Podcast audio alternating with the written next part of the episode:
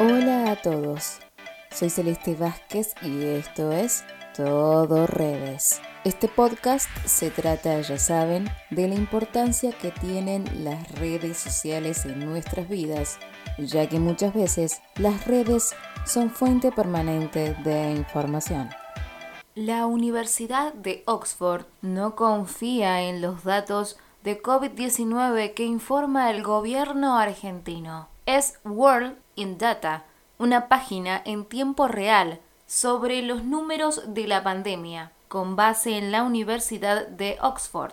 Informó que Argentina dejará de formar parte de su mapa de datos porque las cifras oficiales agregadas por el gobierno no reúnen la calidad suficiente para reflejar el alcance de las pruebas. En particular, ha surgido recientemente que muchas pruebas negativas no estaban siendo registradas en varias provincias, incluidas algunas grandes como Santa Fe y Córdoba.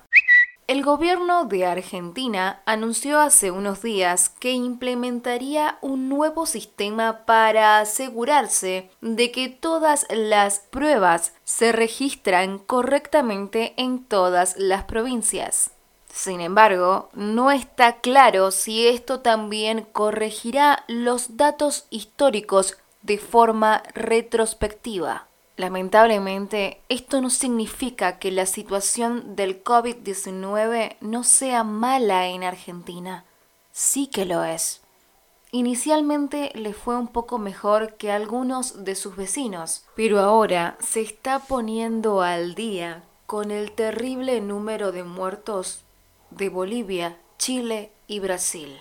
Estas estadísticas permiten realizar un análisis estimativo del nivel de circulación viral que hay en la sociedad, precisar el grado de positividad sobre testeos realizados y junto con los datos de mortalidad del coronavirus llegar a conclusiones sobre la efectividad de las medidas sanitarias que llevan a cabo el gobierno nacional y las autoridades provinciales y municipales.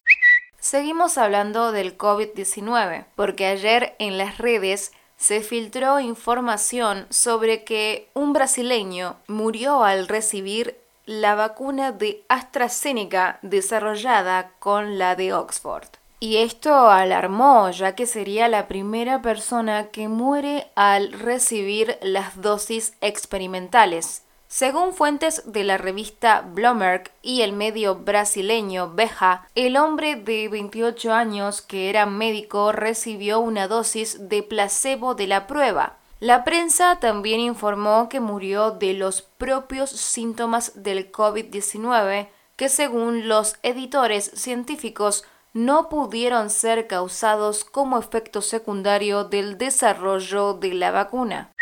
Ni la Universidad de Oxford ni AstraZeneca confirmaron si había recibido una dosis de la vacuna debido a un acuerdo de confidencialidad. El Comité Internacional de Evaluación de la Seguridad sugirió continuar el estudio después de evaluar el caso.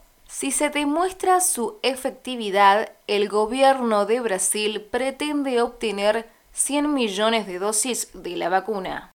Continuamos con el mismo tema, pero apuntando a los casos y los confinamientos que vuelven a Europa. España el día miércoles 21 de octubre ya superó el millón de casos de coronavirus ocho meses y medio después del primer caso que fue en enero, de pasar meses difíciles, España volvía a sus días normales hasta que los casos volvieron a aumentar y a ser preocupantes. Y asimismo lo pasa Francia. Declaró toque de queda a casi todo el país. Las semanas que vienen serán duras, advirtió este jueves el primer ministro de Francia, al anunciar la ampliación del toque de queda para enfrentar la pandemia de coronavirus. Afirman que la situación ya es grave en Francia, pero con esta nueva medida tratan de detener la segunda ola de la pandemia. Los números de casos se incrementó un 40% en una semana. Comenzará desde este viernes para una duración de seis semanas, desde las 6 a.m. hasta las 9 p.m. Será la circulación. Y terminamos hablando de este tema. El Papa Francisco respaldó la unión civil entre personas del mismo sexo.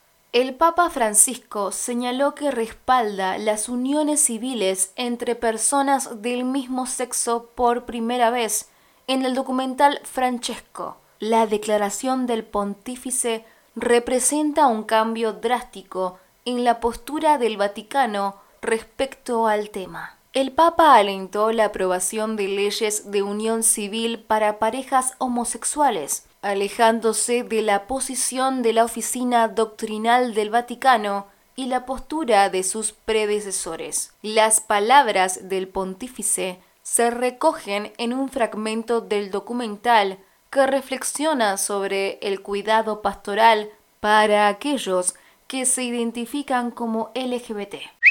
Las personas homosexuales tienen derecho a estar en la familia, son hijos de Dios tienen derecho a una familia. No se puede echar de la familia a nadie, ni hacer la vida imposible por eso, dijo el Papa Francisco en el film sobre la aproximación a la pastoral. El Papa Francisco se pronunció directamente sobre el tema de las uniones civiles para parejas homosexuales. Lo que tenemos que hacer es una ley de convivencia civil tienen derecho a estar cubiertos legalmente, dijo el Papa Francisco. Yo defendí eso.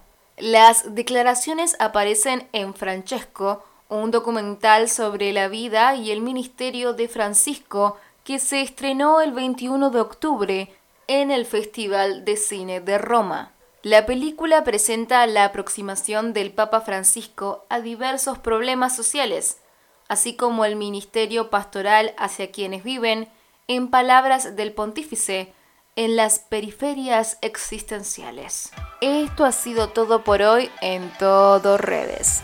Seguime en mis redes sociales, mi Instagram CLS Vázquez, la última E, dos veces, y mi página de Facebook Celeste Vázquez. Nos vemos, soy Celeste Vázquez y esto fue Todo Redes.